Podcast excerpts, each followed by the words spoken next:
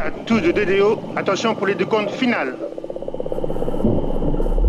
10, 9, 8, 7, 6, 5, 4, 3, 2, unité, top The James Webb Space Telescope has now arrived at its final destination. And this is the first ever image of a black hole. The lander may have lifted off again.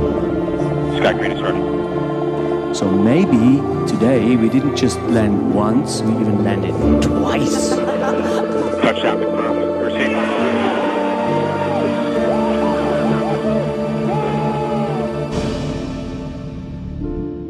Hallo bei AstroGeo, dem Podcast der Weltraumreporter. Auch heute gibt es für euch eine Geschichte, die uns entweder die Steine unseres kosmischen Vorgartens eingeflüstert haben oder die wir in den Tiefen und Untiefen des Universums aufgestöbert haben. Mit mir, mit Karl Urban. Auch dieses Mal leider ohne meine Kollegin Franzi Konitzer, die versprochen hat, hier bald wieder mit dabei zu sein. Und deswegen gibt es auch heute wieder eine Geschichte einer Kollegin von den Riff-Reportern, dem Online-Magazin, das betrieben wird von einer journalistischen Genossenschaft. Und eine meiner Kolleginnen dort ist Susanne Wedlich. Hallo Susanne, herzlich willkommen bei AstroGeo. Hallo Karl, danke für die Einladung. Susanne, bevor ich was zu dir sage, ähm, möchte ich jetzt einfach mal kurz dein Buch sprechen lassen. Du hast nämlich ein Buch geschrieben, das mir ziemlich die Augen geöffnet hat, einfach durch seinen ziemlich ungewöhnlichen Blickwinkel auf ein Thema, was so total am Rand liegt. Und darin geht es um ein Thema, ja, das auch total unterbelichtet ist oder unbelichtet ist. Und es ist ein ziemlich breites Thema, das eigentlich auch ziemlich gut zu Astrogeo passt, finde ich. Und deswegen habe ich dich hier eingeladen. Und auch wenn man es vielleicht im allerersten Moment nicht glaubt. Und worum es geht, das steht hinten drauf. Ich lese das mal vor. Krankheit ist eine Schwäche, Sex eine Peinlichkeit und Tod unsere größte Angst. Diese Grenzerfahrungen sind allesamt schleimige Angelegenheiten. Wir gönnen uns ein paradoxes Verhältnis zu Schleim, unserem gern ignorierten Leibwächter, von dem wir als Bösewicht und Ekelerreger in Horrorfilmen aber auch nicht genug bekommen können. Warum bloß ist Schleim so widerlich? Also Susanne, du hast dich über alle Maßen mit Schleim beschäftigt. Dein Buch heißt entsprechend das Buch vom Schleim. Und dein Magazin bei den Riff-Reportern, in dem du schreibst, äh, das sind die Schleimwelten. Wie bist du denn da reingeraten? das frage ich mich auch manchmal, wie es so kommt. Oft im Journalismus denke ich, das wird den Kollegen und Kolleginnen auch so gehen, bin ich über eine Geschichte gestolpert, die erstmal recht klein war, aber sich angefühlt hat, als ob da noch mehr dahinter stecken könnte. Und in dem Fall war das ein Artikel vor, ach, weiß gar nicht mehr genau, vielleicht 2003 oder so, also fast 20 äh, Jahren, im New Scientist, in dem Magazin über Schneckenschleim, über die ganz normalen Schleimspuren, die man kennt am Fenster, im Garten und so weiter. Genau, die, die Gärtner, die Gärtner freuen sich jetzt, ja. Genau, genau, das sieht man dann so schön, diese Silberspuren und weiß schon, man kann sich verabschieden von allem, was man angepflanzt hat. Und die sehen natürlich eigentlich total nach Abfall aus. Also die trocknen auch fest. Es sieht jedenfalls nicht nach irgendeinem besonders komplexen oder auch irgendwie nur echten Material aus. Das habe ich dann eben gelernt in diesem Artikel, dass das überhaupt nicht stimmt, dass ähm, Schleim tatsächlich wahnsinnig komplex ist oder ich sollte schon so ein bisschen eingrenzen, es geht da um biologische Schleime. Also Schleime, mhm. die von Organismen produziert werden, sind wahnsinnig komplex, können wahnsinnig viele tolle Sachen. Wir alle, und alle heißt in dem Fall nicht nur Menschen, sondern Tiere, äh, Pflanzen, Mikroben, was es so gibt und was es auch wohl immer schon gab, könnten nicht leben oder könnten nicht so leben ohne Schleim. Mhm. Und bei den Schnecken und Schneckenspuren war es eben in dem Fall sogar so, was ich absolut irre fand, dass die Nachrichten sich hinterlassen. Das heißt, die Schnecken können anhand der fremden Schleimspuren können da ablesen, welche Art Schnecke da gekrochen ist, also ob es zum Beispiel eine passende Spezies ist, männlich-weiblich, sprich, wenn man einen Paarungspartner sucht. Wenn jetzt da so eine, ein Männchen schon auf Spuren von einem Weibchen ist, also einfach dieser Spur folgt, kann er auch zum Beispiel noch sehen, ist sie gesund, sind Parasiten drin oder nicht, ist sie hübsch wohl genährt, ist, dann ist die Spur etwas breiter, alles diese Sachen und sogar die Richtung, in die sie gekrochen ist. Und das fand ich dann schon enorm dass diese Spuren, die uns ja überhaupt nichts sagen, so komplex sind und solche Details enthalten. Da bin ich dran geblieben. Ja, peinlich, hat 15 Jahre gedauert, bis ich dann gemerkt habe, ähm, es ist wirklich eine große Geschichte. Es lohnt sich die Recherche.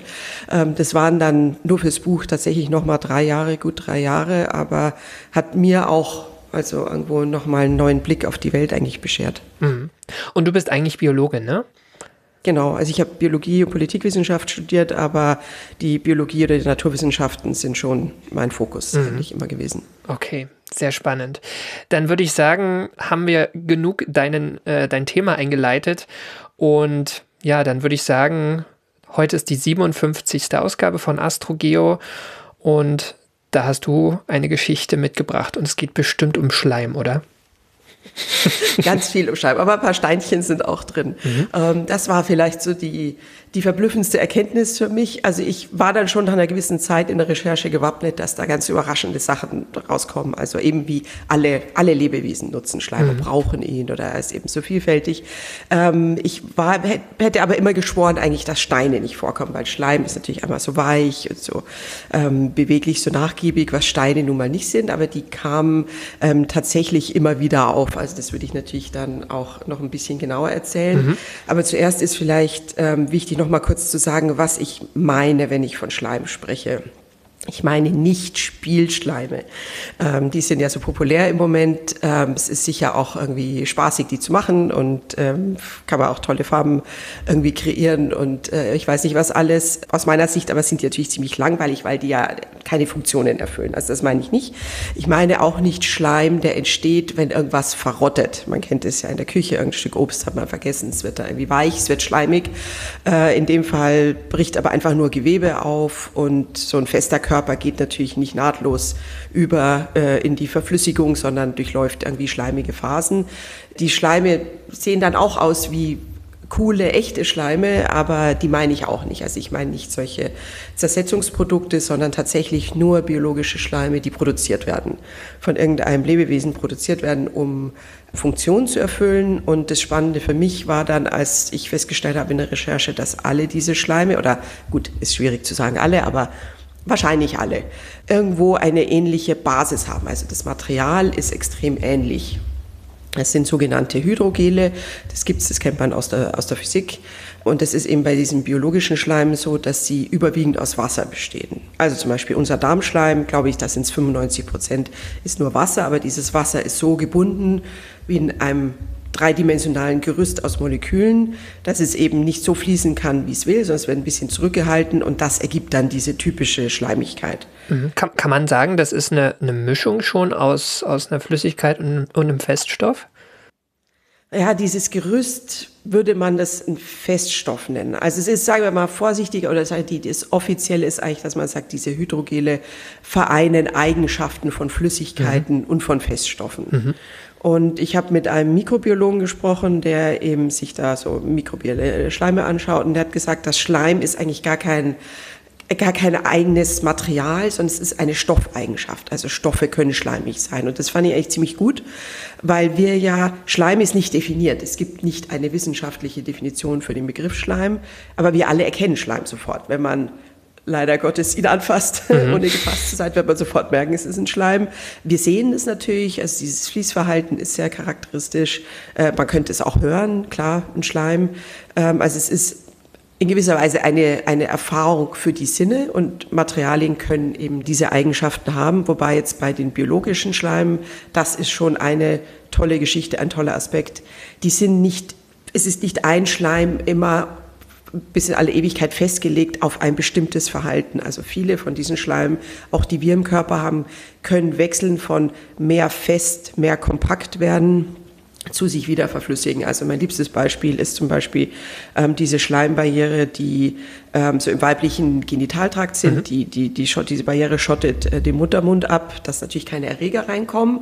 Das Problem ist, wie bei allen Schleimbarrieren, die wir im Körper haben, ab und an muss eben doch was durch. In dem Fall Spermien müssen irgendwann ja mal eine Chance haben, da durchzukommen. Das heißt, nur während der fruchtbaren Tage im Zyklus, was ja eine sehr kurze Zeit ist, wird diese Schleimbarriere flüssiger. Das regelt der Körper über den pH-Wert in der Umgebung. Dann können die Spermien durch Und dann danach ist sofort wieder dicht, wird sehr dicht, äh, sehr zäh und alles also die Hoffnung ist natürlich, dass alles hängen bleibt, äh, weil die Spermien könnten sowieso nichts ausrichten. Sowas, das ist schon eine tolle Eigenschaft. Ja, Entschuldigung, das war ja auch, ähm, also das war auch für mich, äh, ich bin ja jetzt kein Biologe, so fast eine überraschende Erkenntnis, obwohl es natürlich völlig klar ist, dass alle Körperöffnungen, wo wir irgendwie mit der Umwelt interagieren, eigentlich von Schleim auch gesichert werden. Ja, genau. Mhm. genau. Das finde ich auch so toll, weil wir denken bei Barriere natürlich erstmal zu Recht auch an die Haut. Die schottet uns sehr gut ab, aber es ist eben einfach eine sehr kompakte Barriere, also auch mit den abgestorbenen Hautzellen, die dann auch nochmal verhornen oben. Also das soll in erster Linie soll nichts reinkommen und vor allem muss auch soll das Wasser drin bleiben. Also wir dürfen nicht unkontrolliert Wasser verlieren. Und äh, alle unsere inneren Oberflächen, das ist ja mit jedem Atemzug, beim Sex, jeder einzelne Bissen bringt ja die Umwelt tief in unseren Körper und damit natürlich Milliarden von Mikroben. Das sind nicht alles Erreger, aber trotzdem will man sie natürlich eigentlich wieder möglichst schnell rausschleusen oder entschärfen, wenn sie mhm. gefährlich sind. Und das machen die Schleimhäute und die sind alle bedeckt von einer Schleimschicht. Und diese Schleime haben alle oder ja das Problem oder die Aufgabe, durchzulassen, was durch muss, zum Beispiel Nährstoffe im Darm, gleichzeitig Mikroben fernzuhalten, also vor allem natürlich Erreger. Und jetzt unser Darm, der Dickdarm, ist ja auch noch so der, der Hotspot von unserem äh, Mikrobiom. Das heißt, die Mikroben, die mit und in und an uns leben, sich mit uns entwickelt haben, die wir auch brauchen, die leben in diesem Schleim. Und das ist doch alles schon ziemlich komplex, mhm. ähm, diese Abwägung, wen lässt man ran, wie nah lässt man die ran, äh, wie geht man mit, mit Pathogenen um, die müssen natürlich gnadenlos eigentlich irgendwie entsorgt oder entschärft werden und gleichzeitig offen bleiben, weil wir brauchen ja die Nährstoffe, äh, ziemlich tricky für Wasser oder wie dieser eine Mikrobiologe gesagt hat, Schleim ist eigentlich nur steifes Wasser. Ähm, das klingt ein bisschen einfach, ja. Ja, ja, genau, genau. Aber es ist eben so wahnsinnig vielfältig, was da rauskommt, wenn man, es war bei mir auch so bei der Recherche, dass man kann nicht Schleim googeln und dann, dann kommt das alles schön aufgeschlüsselt, sondern über unseren, den, den Schleim der Schleimhäute bin ich dann zum Beispiel über die anderen Hydrogelbarrieren in unserem Körper gekommen. Und eine, das ist dann auch oft typisch für Schleim, er ist schon, er kommt schon in den Nachrichten vor, aber es wird eigentlich nicht darauf hingewiesen, dass es Schleim ist. Äh, diese Woche gab es ja den Nobelpreis für Chemie. Die, die Caroline Bertossi hat den bekommen dafür, dass sie bestimmte Zucker in und an der Zelle sich anschaut. Und diese Zucker sind Bestandteil von einer weiteren, sagen wir mal, schleimartigen Barriere, die wir haben. Die umgibt alle Zellen im Körper. Glykokalix heißt die. Ähm, und die konnte man, also bis sie dann diese neuen Methoden entwickelt hat, nicht gut untersuchen, weil man diese Zucker so schwer untersuchen kann. Und die sind aber wahnsinnig wichtig, weil sie eigentlich jeden, jeden Außenkontakt der Zellen moderieren. Also ob Zellen jetzt äh, sich irgendwie für irgendwas in Anführungszeichen absprechen, ob von außen Signale kommen, alles läuft über diese Glykokalix. Aber zum Beispiel Krebszellen können die auch so verändern, dass sie vom Immunsystem nicht als Krebszellen erkannt werden. Oder, ja klar, Viren wie das Coronavirus erkennt die Zielzelle an der passenden Glykokalix. Also es sind mhm. schon, diese Barrieren sind eigentlich nicht zu überschätzen in ihrer Bedeutung. Wer, also es, im Moment läuft die Forschung da heiß, ist mein Eindruck. Also ich komme auch kaum nach und ich versuche ja aktiv eigentlich da mitzuhalten. Aber wir wissen einfach vieles auch noch nicht.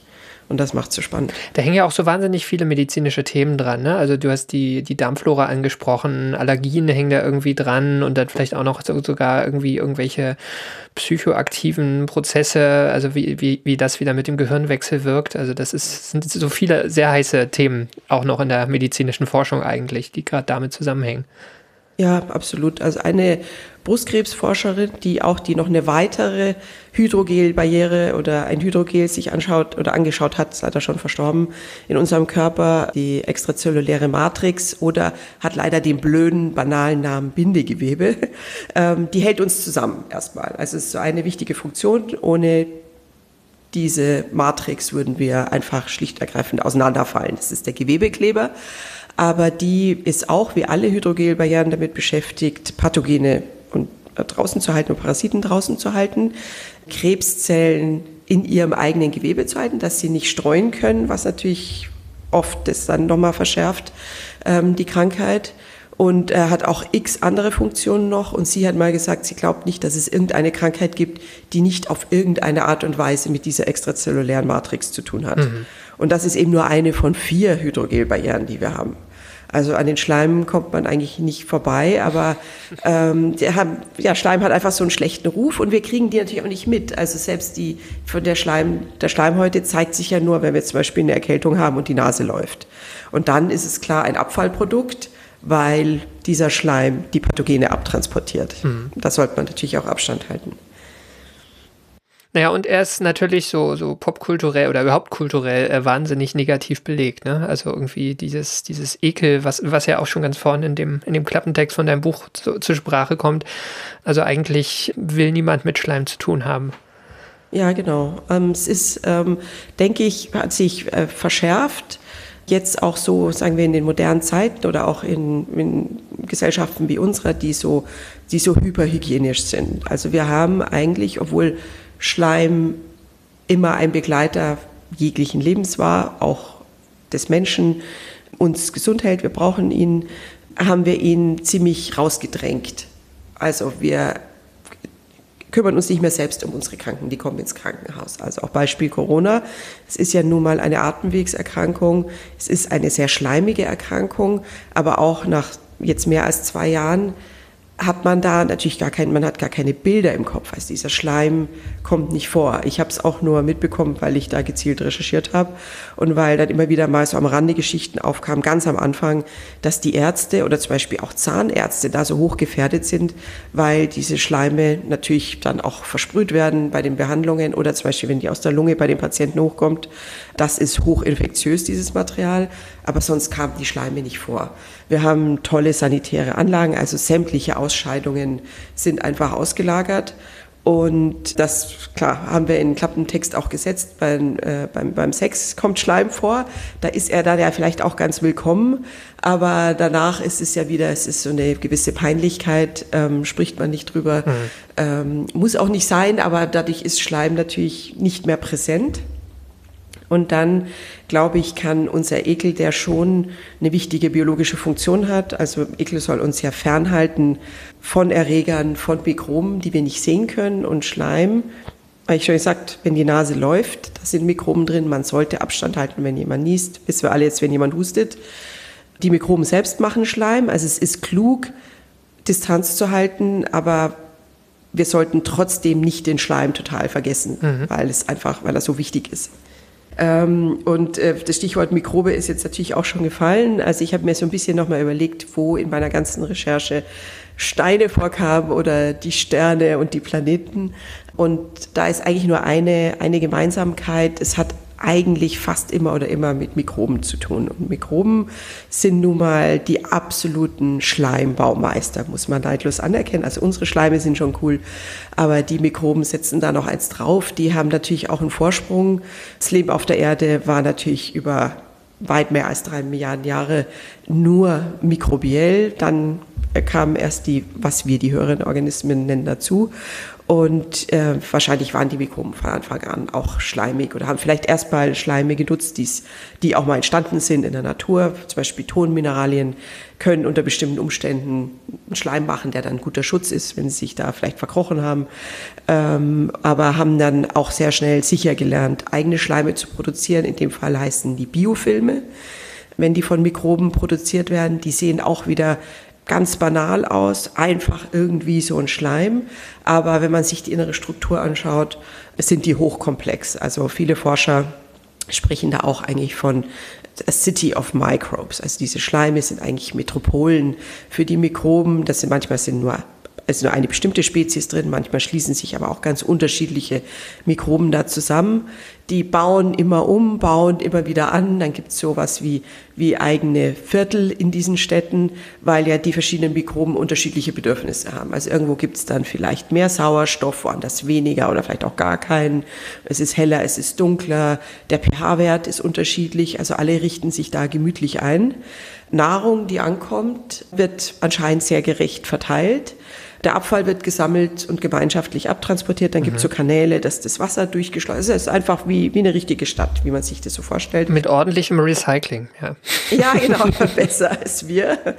Ähm, die, ja, sogar wenn Mikroben sterben, die werden natürlich zerlegt und dann auch die Baustoffe ähm, wieder, ähm, wieder verteilt. Ich habe von einem Biofilm gelesen, wo sogar, also über der, der Schleim streut das Sonnenlicht dann so, dass selbst die, die irgendwo unten sitzen, wo es eigentlich dunkel ist, äh, auch noch Licht abbekommen. Also es ist wirklich hochkomplex.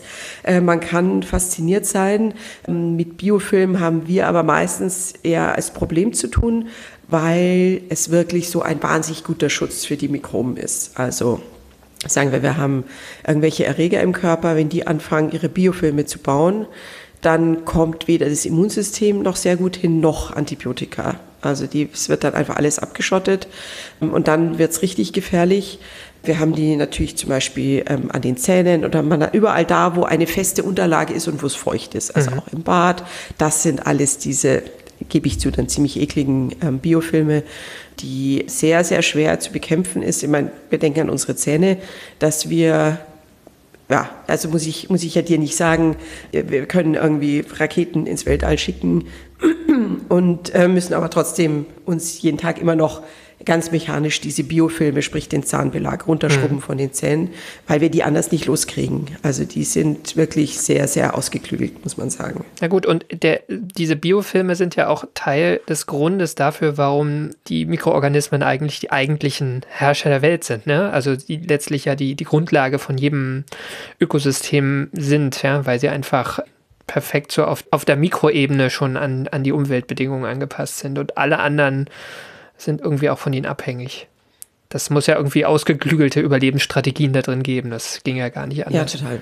Also haben sich ja wirklich an alles angepasst. Man, es gibt ja diese Mikroben auch, die dann vielleicht äh, in heißen Quellen überleben oder wenn die Umgebung sehr sauer ist. Ähm, irgendwie schaffen sie es immer und in der Regel sitzen sie dann einfach in ihren Biofilmen, die innen drin ein sehr behagliches Mikroklima dann machen. Also alle anderen Organismen haben vielleicht Außenprobleme, aber die Mikroben in ihrem Schleim ja, die können sich, äh, die sind geschützt, die können sich aber auch anheften. Und das war eben auch so ein wichtiger Aspekt, der mir erst nach und nach dann klar geworden ist. Dadurch, dass diese Mikroorganismen einfach überall vorkommen in der Natur, überall ihre Schleime produzieren, nicht nur, aber überwiegend die Mikroorganismen, sind diese Schleime überall. Und dann einfach nur als passiver Faktor sind sie eigentlich sehr wichtig in ganz vielen verschiedenen Ökosystemen. Also zum Beispiel Sedimente im Meer, aber überhaupt bei jedem Gewässer, auch in Flüssen natürlich. Da leben diese Mikroben, geben ihre Schleime ab und diese Schleime sind ziemlich gute Klebstoffe, sehr oft. Das heißt, ob dann so ein Sediment zum, im Meer zum Beispiel ganz flach ist, weil festgeklebt, oder dann vielleicht solche Ripples oder solche, solche kleinen Berge auch irgendwie machen kann, hängt unter anderem davon ab, wie viel von diesem biologischen Schleim da drin steckt. Was jetzt zum Beispiel eine wichtige Frage ist, wenn der Meeresspiegel steigt, wenn vielleicht dieses Verhalten von den Mikroben sich verändert und wir, äh, das sind da natürlich auch Passagen, wo Schiffe durch müssen oder wo wir vielleicht ja unsere Pipelines verlegen oder Kabel verlegen und so weiter. Sehr aktuelles Thema, ja. Ja, genau.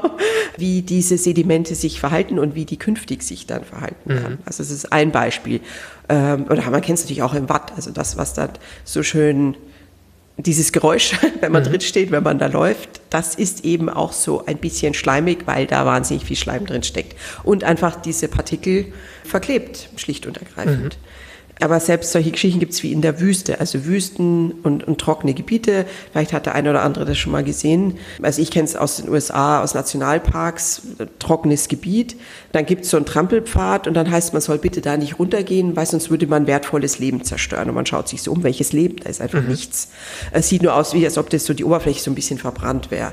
Das sind aber tatsächlich biologische Bodenkrusten, ganz einfache kleine Lebensgemeinschaften, uralt ähm, die, wenn sie sehr hochentwickelt sind, dann gibt es vielleicht auch mal Moose, Flechten, solche Geschichten, ein paar kleine Tierchen.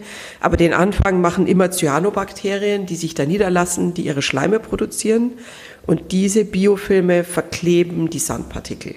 Und das ist wiederum wichtig, weil das der Erosion entgegenwirkt. Also ohne diese Biofilme sind, ist, sind die Partikel frei, kommt der Wind und so weiter oder auch wenn es mal regnet, wird das einfach alles weggeweht und, und weggespült. Solche Sachen, die da muss man eben dann immer tief stochern und da ist dann immer irgendwo ein Schleim drin und plötzlich merkt man, okay, es ist irgendwie total wichtig. Wo ist in diesem Fall, also da in der Wüste, wo ist denn da der Schleim? Also der ist wahrscheinlich nicht außen, sondern einfach ein bisschen Doch an tiefer. der Oberfläche. Doch an der Oberfläche. Also, nee, okay. die, die siedeln an der Oberfläche. Ich glaube, dass das vielleicht ein paar Zentimeter tief Okay. geht höchstens. Und ich habe versucht, die zu sehen. Also zum Beispiel in, in, bei Dünen soll es die auch geben. Bin da rumgekrochen auf Augenhöhe. Ich kann es nicht erkennen. Also wenn sie da sind, kann, ja klar, Moos würde man sehen jetzt oder manchmal gibt es vielleicht zum Beispiel Schnecken oder Springschwänze, solche Tierchen. Ähm, aber die ganz einfachen Bodenkrusten ähm, sind wahnsinnig schwer zu erkennen. Und äh, ein Problem ist jetzt eben auch, wenn man dann so drüber geht oder wenn vielleicht auch mal jemand durchfährt oder man hätte, wenn jetzt neue Flächen erschlossen werden, die vielleicht eigentlich nicht so toll sind für die Landwirtschaft, aber man, man braucht weitere Gebiete, dann, dann ge- laufen Tiere drüber, dann werden die zerstört, die Bodenkrusten. Und die brauchen Jahrzehnte oder zum Teil, glaube ich, Jahrhunderte, bis die sich wieder erholen. Ähm, es ist eben dann doch eine recht lebensfeindliche Umgebung. Es dauert wahnsinnig lange, bis sich da wieder was bilden kann. Und die hat man normal nicht auf dem Schirm, weil sie eben die, ja, die stechen nicht ins Auge. Es ist nicht frisch und grün, sondern irgendwie sowas, ich glaube, was dann so verbrannt wirkt, dass die oft auch Pigmente machen, um sich zu schützen vor der Sonneneinstrahlung. Und man, man erkennt gar nicht, dass es Leben ist. Ja. Noch so eine andere für mich total irre Geschichte, die kam ganz am Ende auf, als das Manuskript eigentlich längst schon hätte fertig sein sollen, dass ich nochmal irgendwie so ein bisschen gegoogelt habe, gibt es noch was Neues, noch was Wichtiges. Und wie gesagt, man kann nicht einfach nur nach Schleim suchen, dann findet man die Sachen nicht, sondern man muss so nach den nach den Eigenschaften von biologischen Schleimen suchen. Also eins zum Beispiel ist Lubrication. Ähm, das Schleime sind Gleitmittel. Kennt man natürlich von den Schnecken, die da gleiten oder wir, wenn wir essen, das, jeder Bissen rutscht dann irgendwie durch. Da fällt einem einiges ein dazu, ja. Ja, genau. Und dann kam eben Lubrication auf in Zusammenhang mit, mit Plattentektonik, von der ich nun mal einfach, also aus dass ich weiß, dass es dieses Phänomen gibt, keine Ahnung habe. Und das war dann schon der Moment, wo bitte, bitte da keine Schleime. Aber tatsächlich über ein paar Ecken haben Schleime, biologische Schleime auch damit zu tun mit der Frage, ob jetzt solche tektonischen Platten, wie die sich bewegen, äh, gewissermaßen wie sie interagieren. Und da ist der Zusammenhang, dass ja, wenn im, Meer oben Organismen absterben, also auch Plankton, die, die kennt man alle, die aber auch zum Teil dann ähm, größere Organismen, viele von denen sinken natürlich ab. Diese Körper sinken einfach ab. Dann sind einmal, viele von denen haben ihre Kalkskelette, und gleichzeitig ist aber auch einfach viel Schleim dabei. Also Schleim, der oben im Wasser gebildet wird von Mikroben, verklebt dann vielleicht andere Partikel, die da rumtreiben. Wenn sie groß genug sind, sinken sie ab. Also es ist so eine Kalkstruktur, Bioschleim, Geschichte, die da unten sich ablagert und dann auch sehr hohe Schichten natürlich über, also sagen wir so geologische Zeiträume bilden kann. Und anscheinend, wenn tektonische Platten aufeinandertreffen, dann ist ja auch immer diese Pufferschicht dazwischen. Und je nachdem, wie dick die ist, ich drücke das jetzt sehr vereinfacht aus, ist mir klar, wenn sie sehr dick ist, dann können die, dann verflüssigt sich das Ganze wieder. Es ist wie eine Art Gleitmittel, dann können die aneinander vorbeigleiten. Wenn die Schicht nicht dick genug ist, dann würden sie sich eher verhaken, verkanten und sich dann kollidieren und sich dann eben auch hochschieben. Jetzt war dann für mich die entscheidende Frage, ist überhaupt noch irgendwie ein Bioschleim drin? Weil also selbst die Schleime, die absinken, mineralisieren in der Tiefe. Dachte ich, gut, das ist dann vielleicht nur noch Gestein, irgendwelches Sedimentgestein. Aber da hat mir dann eben auch besagter Mikrobiologe, mit dem ich da mehrfach gesprochen habe, gesagt, na klar ist da Schleim drin, weil selbst in der Tiefe siedeln Mikroben und machen dann ihre Schleime wieder. Also Schleim ist auch immer mit dabei. Und man weiß das ja jetzt auch, da gab es ja vor ein paar Jahren sehr große Veröffentlichungen, das so kilometertief im Gestein Ja. eigentlich, wo man gar nicht dachte, dass so irgendwas leben kann, wahnsinnig viel Biomasse ist, äh, mikrobielle Biomasse und natürlich sind da auch Schleim, ist wahnsinnig viel Schleim, da sind diese Biofilme da. Ist es nicht sogar so, dass die Biomasse in der Erde mehr ist als alles, was so in den Ozeanen und auf den Kontinenten ist? Also das, das also es ist natürlich auch irgendwie logisch, weil das, da- das Volumen natürlich auch äh, sehr viel größer ist als diese dünne Schicht, die wir sozusagen hier auf der festen Oberfläche haben. Genau. Aber trotzdem ist es schon, schon überraschend. Genau. Und das sind alles Genau. Mikroben letztlich und natürlich machen die Biofilme, klar. Genau, genau. Und da ist es schon Das ist so ein Beispiel, wo diese Mikroben also hüllen sich in ihre Schleime und nagen an das Gestein hin, lösen ihre, lösen da Mineralien raus, alles was sie brauchen, um zu leben, weil Sonnenlicht gibt's natürlich nicht. Und da haben wir sehr oft eigentlich an diesen Interfaces, also nicht nur jetzt da irgendwo unter der Oberfläche, Kilometer tief im Gestein. Gibt es zum Beispiel auch bei ähm, Denkmälern, das ist ein Problem, die mhm. Biokorrosion. Ich glaube, in, in Ulm wurde da kürzlich was entdeckt, wo man das gehofft hat, so eine Art Beschichtung, dass man dann diese Mikroben mit ihren Schleim fernhalten kann, dass die da nicht siedeln können aber auch äh, nochmal Höhlen, also nochmal in der Tiefe eigentlich, was ich so irre finde, können sich sogenannte Snotheits bilden. Also es, ist, es sieht aus wie, wie Stalaktiten, ist aber aus Schleim gebildet. Also manche Leute haben das schon beschrieben, dass man dann in diese Höhlen geht und fühlt sich wie in einem Alien-Darm, weil da hängen, also es ist ausgekleidet mit Schleim, ganz dicker Schleim und der hängt dann eben auch so lange runter. Das sind irgendwelche Mikroben, die sich da super wohlfühlen, die an diesem Stein nagen und teilweise in den Höhlen ähm, ist es so, dass also Forscher auch nur also mit, mit irgendwelchen äh, quasi Gasmasken mhm. und, und Schutzkleidung reingehen können, weil da die Schwefelsäure runtertropft.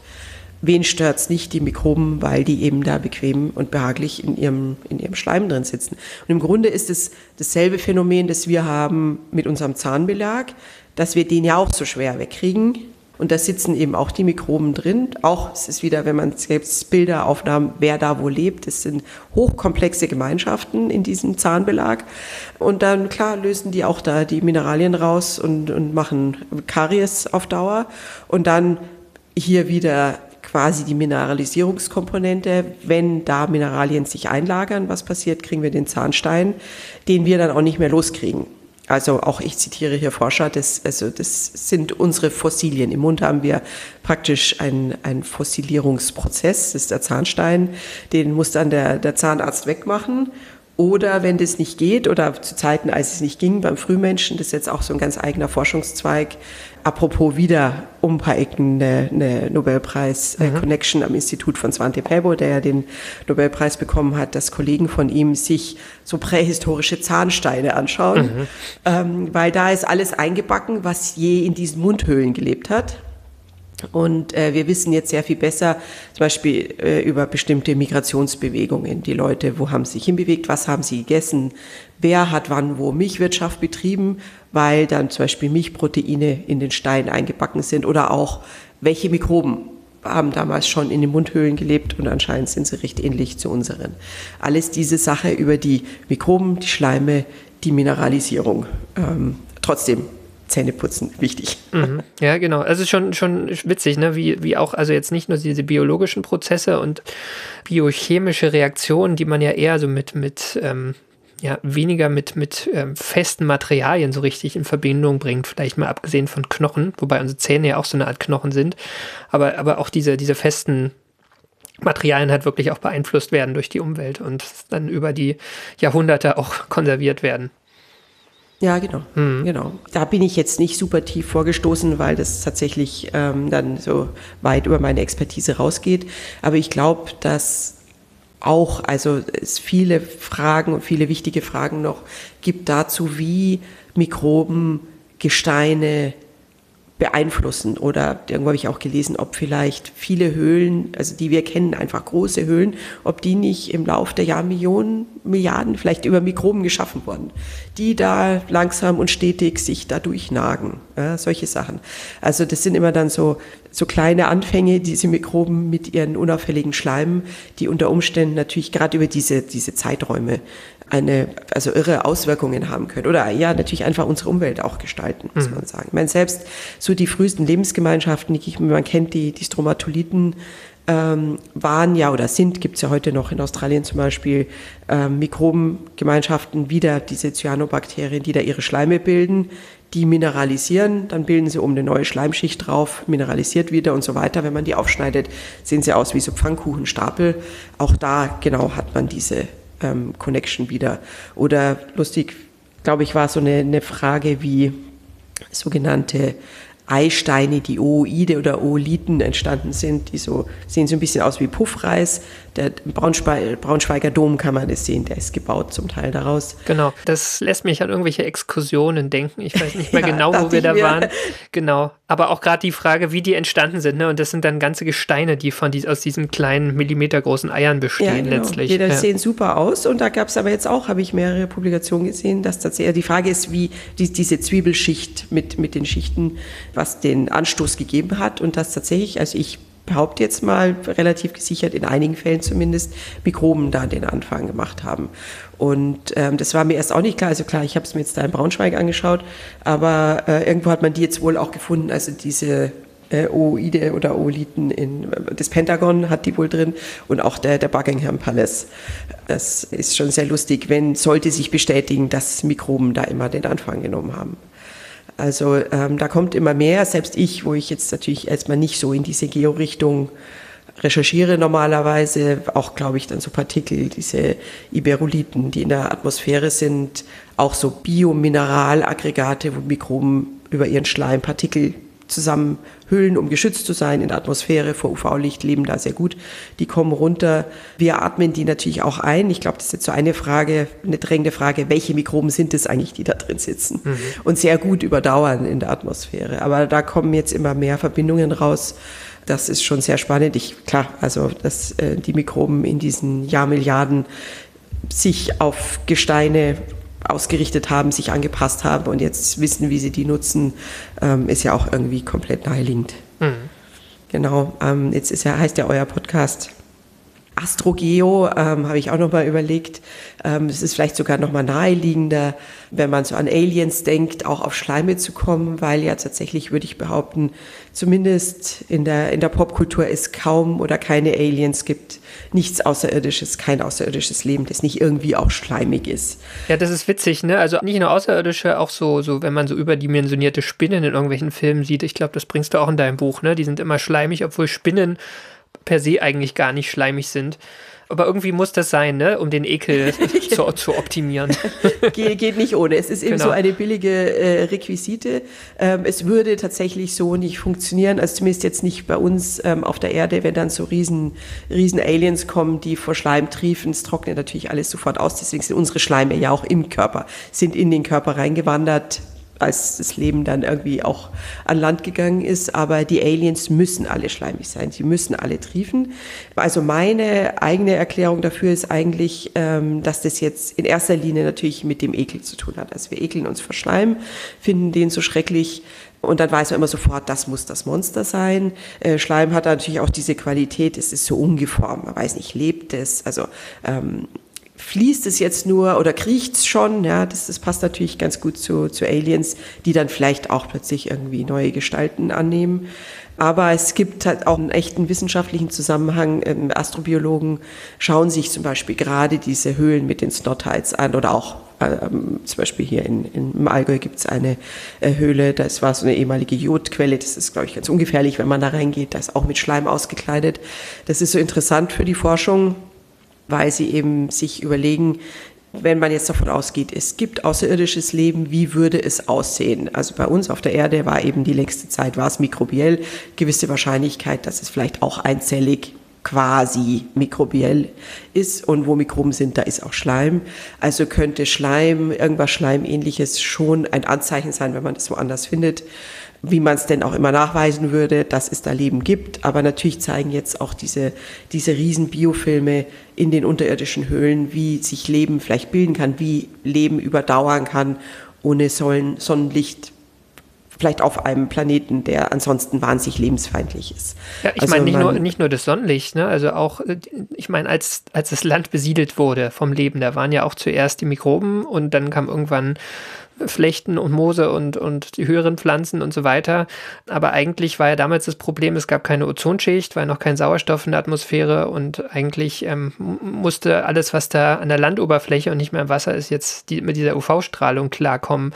Und deswegen würde ich jetzt ja damit rechnen, im All ist so ein Biofilm wahrscheinlich auch ganz praktisch, weil der wahrscheinlich ziemlich äh, gut auch vor der UV oder noch härteren Strahlung, die so im All vorkommt, ähm, schützen kann.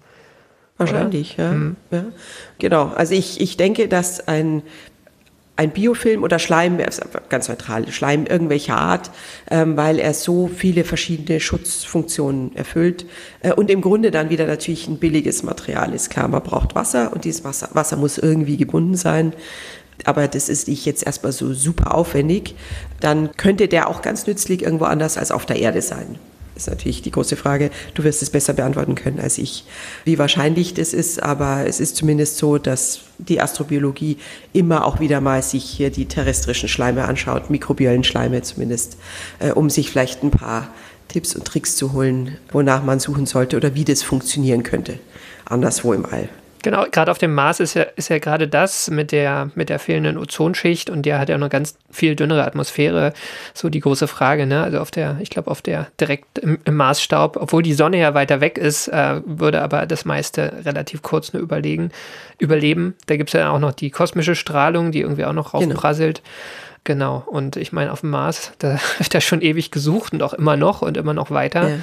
Und wahrscheinlich ist es auch genau sowas, was man, wenn überhaupt, finden würde. Ne? Also irgend so eine wahnsinnig gut abgeschirmte Biofilm-Schleimkruste, die irgendwie ja, wahrscheinlich auch ein bisschen in der Tiefe sitzt eher und schaut, dass sie diese ganzen erdgutzerstörenden Frequenzen, Strahlungen und so abschirmt. Ja, genau. Ja, mhm. Temperaturen sogar auch abpuffert. Temperatur. Unter genau. Umständen, also unsere Mikroben haben gelernt, in allen Lebenslagen, in allen extremen Habitaten, die es so gibt, sich einzurichten, auch immer mit Schleim. Also ist es vielleicht gar nicht so blöd, sich die mal genauer hier anzuschauen, wenn man wissen will, wie Leben noch ausschauen könnte oder wie es überdauern könnte. Mhm. Ich habe jetzt, glaube ich, dich überschüttet hier mit, Nein, mit Schleiminfo. es gibt aber einfach auch wahnsinnig viel zu erzählen. Jetzt würde ich aber natürlich schon ganz gern wissen, ob da irgendwas hängen geblieben ist. Ja, okay, du, du gibst gleich das richtige Stichwort. Ich werde hier mal diesen Wecker aufziehen. Genau, du hast mir Fragen mitgebracht und ich bin jetzt ganz ehrfürchtig, weil ich natürlich jetzt ähm, ja, sehr gut aufgepasst haben muss in diesem fachfremden Gebiet für mich. ähm, also die erste ist erstmal eine super einfache Frage. Ich bin ja sicher, dass du die Boulevardpresse immer verfolgst. Ich meine, aber die Nachricht ist an keinem vorbeigegangen. Wir haben keine Queen mehr, wir haben jetzt einen König, King Charles. Wir wissen ja alle, dass er super fokussiert ist ähm, auf die Natur. Jetzt sagen wir mal, er würde sich auch für Mikroben und oder Gesteine interessieren und er zieht jetzt um in den Buckingham Palace. Was würde er dort in dem Gemäuer finden? Er würde diese Oolite finden, die wahrscheinlich vielleicht durch Mikroben entstanden sind, oder? Sehr gut. Perfekt. Puh. Die Biologe-Frage zum Einstieg, sehr gut. genau, zum Aufwärmen. Jetzt aber auch super easy, ähm, weil es ist ja, weiß Gott, auch durch die Nachrichten gegangen, Nobelpreis für ähm, Carolyn Bertozzi ähm, für ihre Arbeiten an lebenden Zellen und die die schleimartige, gelartige Hülle, die die, die die Zellen umgibt, wichtig ist für alle möglichen Krankheiten, Krebs und so weiter. Wie hieß die gleich nochmal? Ähm, wie diese Hülle heißt. Die heißt Biofilm, oder? Nee. Okay. Nee, dann, dann bin ich schon raus. Glyko, die, Gly die Glykokalix, die süße Hülle, die Glykane sind Glykokalix, okay. Ja, mhm. die übersetzt die, die süße Hülle, weil eben da so diese langen verzweigten Zuckerketten rundherum sind. Okay, also Biofilm ist ein allgemeinerer Begriff sozusagen. Biofilm sind Mikroben eigentlich. Bio Biofilme wären, was die Mikroben machen. Ähm, letzte Frage und ähm, ich bin fast gar nicht beleidigt, wenn du es falsch beantwortest. also, äh, musst dir keine Sorgen machen. Ähm, wir haben ja schon gesprochen, genau, war das der letzte oder vorletzte Podcast über Roswell? Ähm, sehr hörenswert, hatte ich sehr viel Spaß dabei, den du gemacht hast. Und da ging es darum, dass du, glaube ich, noch nicht in den USA warst. Mhm. Richtig, habe ich richtig verstanden. Ähm, und dann kam ja so der Grand Canyon ähm, auf als ein Punkt, der dich vielleicht hinlocken könnte, weil mhm. das natürlich nett anzuschauen ist. Aber jetzt halte ich fest. USA-Reise in New York gibt es ein Slime Museum, das heißt Slumu. Jetzt die Gewissensfrage. Wir stellen uns vor, du kommst doch nach Amerika, hast Zeit, nur eine Sache dir anzuschauen. Wo geht's hin? Grand Canyon oder Slumu? Oh, das ist jetzt sehr gemein. Ach, also wenn ich schon in den USA bin, mache ich einfach beides. So. gerade noch die Kurve gekriegt. Nee, ist okay. Also ich, ähm, ähm, äh, also ich, ich weiß ja noch nicht mal unbedingt, ob ich hingehen würde zu diesem ähm, äh, Schleimmuseum. Ich glaube, es ist spannender mit Kindern. Man kann sich damit Schleim übergießen Das lassen, mit Schleim ja. spielen. Es gibt ihn in allen Farben und Formen und sicher Glitzer.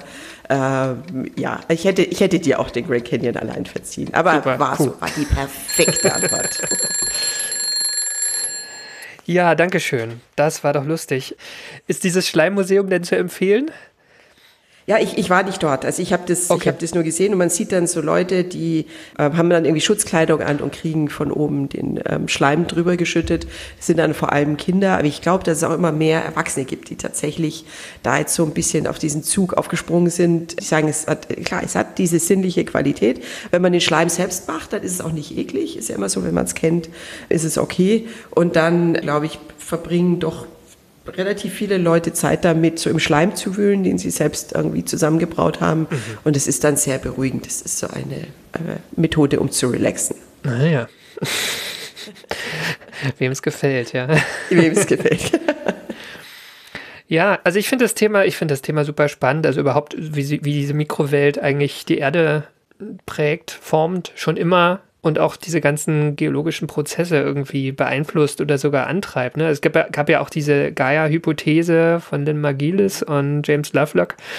Ähm, Gibt es ja auch irgendwie, das ist ja auch schon Jahrzehnte her, 70er war Ja. das, ne? Ja. Ähm, und das ist ja so die Frage, inwiefern sozusagen das, die Erde selbst als Organismus auch irgendwie wahrgenommen werden kann, ne? weil einfach so das alles, alles zusammenspielt.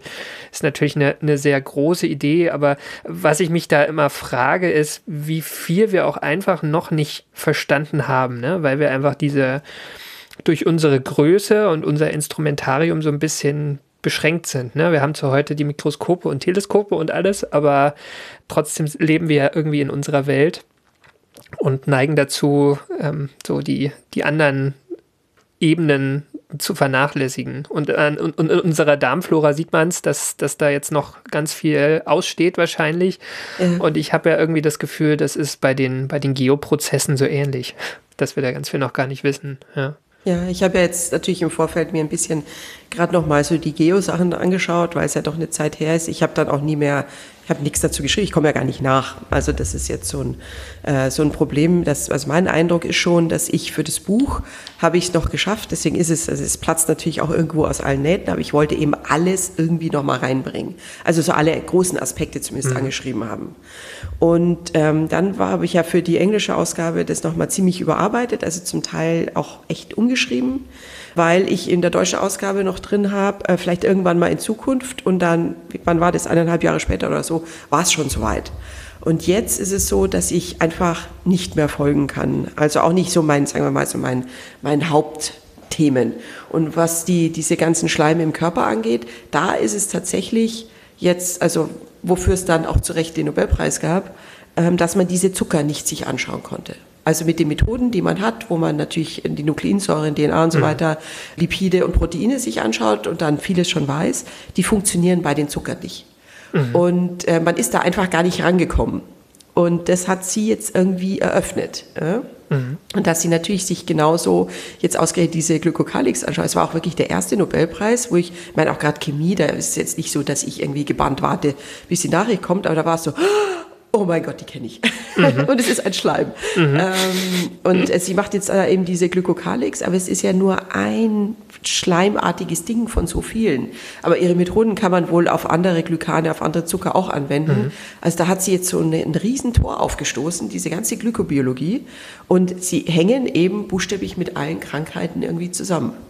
Und ich habe ja da mit dem einen, äh, für den Text, den ich da geschrieben habe, mit dem einen Forscher in, in Erlangen gesprochen, der dann auch sagt, dass eben über ihre Arbeit man jetzt, weil man besser diese Zellhülle versteht, konnte sie irgendwie so ein maßgeschneidertes Krebsmedikament machen, das jetzt tatsächlich am Patienten getestet wird.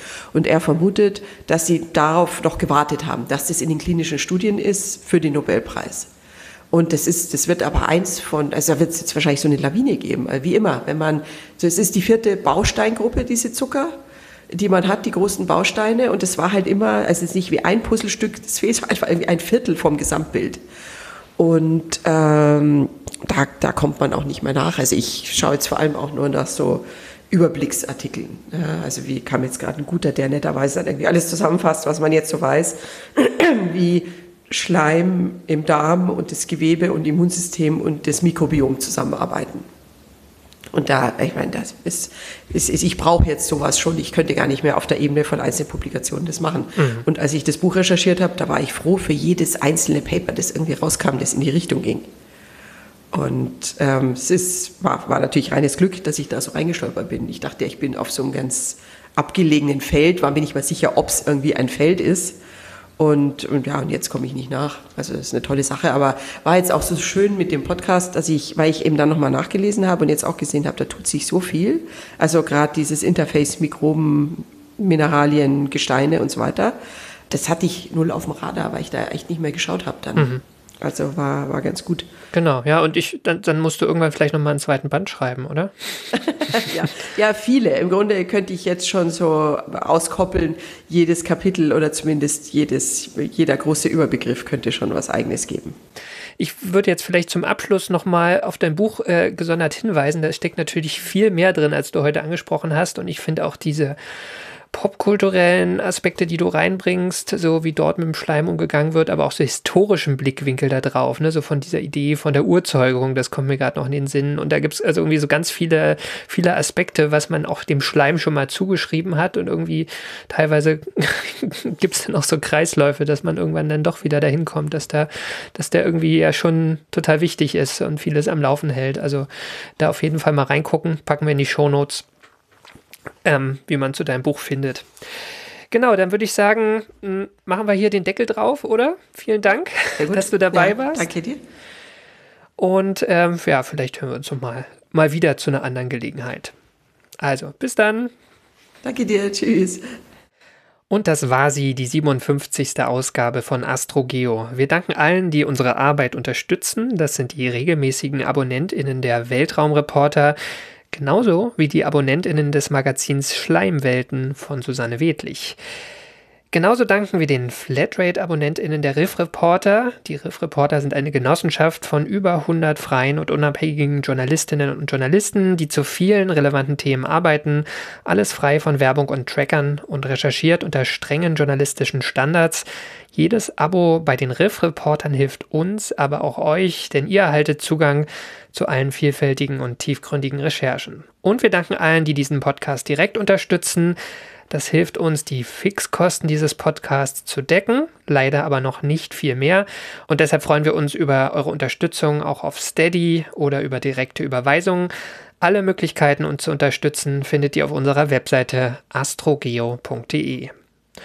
Und wenn euch die Folge gefallen hat, hinterlasst uns gerne einen freundlichen Kommentar oder eine Bewertung bei iTunes, Spotify direkt auf unserer Webseite oder wo auch immer ihr diesen Podcast hört. Feedback oder Ideen für neue Themen könnt ihr uns auch auf Twitter unter astro-geo zukommen lassen oder schreibt uns eine E-Mail an redaktion.astrogeo.de. Und zuletzt danken wir euch fürs Zuhören. Ich sage Glück auf und bis zum nächsten Mal.